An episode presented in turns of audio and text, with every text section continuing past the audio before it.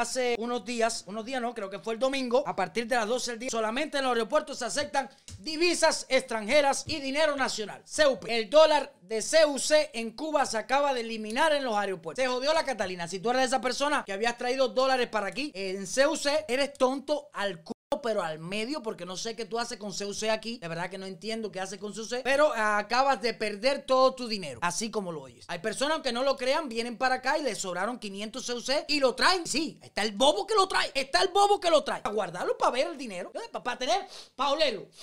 Paulelo, ahí está el dinero, ¿verdad? 500 CUC trae para aquí porque dice, no, yo cuando vaya para atrás lo voy a necesitar, ¿para qué lo voy a cambiar? Mejor lo guardo y me lo llevo para Cuba. Bueno, se te acabaron de joder 500 dólares. ¿Por qué? Porque a la dictadura le dio la gana, quitaron el CUC porque ya no necesitan CUC, y ese engaño se acabó, ahora ya le dieron duro al dólar y tú perdiste los 500 dólares. A ver, que a cualquiera le puede pasar, cualquier tonto le puede pasar. Le ha pasado una pila de personas y ahora, espero, ahora, doble tonto es el que se enteró que Cuba estaba exigiendo dólares, pidiendo dólares y no cambió el dinero antes. Si lo tenía en la casa, lo perdió completamente. Ahora solamente cuando entre al aeropuerto, eh, divisas extranjeras, dólares principalmente, que es lo que necesitan los Castro y Dinero nacional, eh, CUP de eso, la misma mierda, que ahorita lo eliminan también. Por el camino que va, vamos a ver qué pasa, porque lo que necesitan es dólares. Como tú traes dólares para acá, quitando todas las monedas mías y que todos los que vienen para acá a invertir en Cuba, no el que va a ver a su familia, no el que va a ver a su familia, el que va a ver a su familia es su problema. Yo no voy a ver a mi familia. Pero si tú vas a verla, yo no te lo critico. Y de eso voy a hablar aquí para responderle a una persona que me habló y antes que esta bola siga o, o alguien diga algo,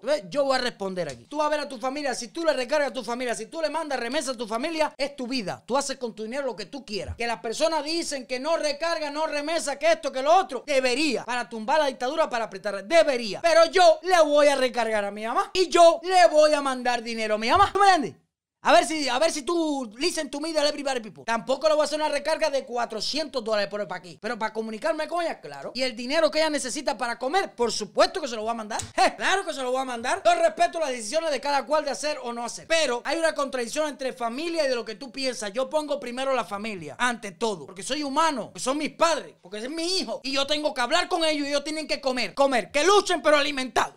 Days later. Hay una seguidora que me escribió esto, fue por mi página de Facebook. Hace rato, ella, cogí el nombre de ella y cogí el nombre de otros más, pero no lo voy a poner, voy a poner el nombre de ella, ¿no? El nombre no, es decir, el pedazo, ¿no? Ultra, pudieras hacer un video hablando de publicación del hijo de Jaila. Sí vi lo que pasó con el hijo de Jaila, pero ¿para qué voy a comentar eso? Eso es algo obvio. El hijo de Jaila se desplayó y dijo una pila de estupidez, estupidez en su mente, eh, criada en el comunismo y tú sabes, compuesta y hecha por lo que le dijo su mamá y por lo que ha visto desde que creció. Por supuesto que es normal que él haga eso y diga eso. Es un niño que no sabe nada de la vida, no conoce nada en esta vida y nunca ha padecido de carencias. Nunca. No un niño como cualquier niño en Cuba que ha tenido que pasar trabajo y ha, tenido que ponerse chupamiao y ha tenido que pasar trabajo y no sabe lo que es tener un carro en la casa y no sabe lo que es tener una buena casa y no sabe lo que es tener dinero y no sabe lo que es llenar 10 dólares en el bolsillo para una discoteca que le digo, ay, estoy seguro que si lo hace. ¿Me entiendes lo que te explico? No sabe nada de eso. ¿Qué va a decir? ¿Qué va a decir? Eh, hablando bobería, que el alcalde es un terrorista. Pero bueno, es un niño y siempre va a defender a su mamá. Es normal que hubiera dicho eso. Los medios, que es esto, que lo otro. Para nosotros, por supuesto que está mal, pero lástima me da con él. Porque no sabe nada. No sabe nada. Está defendiendo, aparte de eso, es su instinto de familia, defender a su mamá. ¿Qué va a decir? Que se va a poner en contra de la mamá. Le va a decir, es verdad. Mami, te votaron por comunista. Sí, ¿para qué?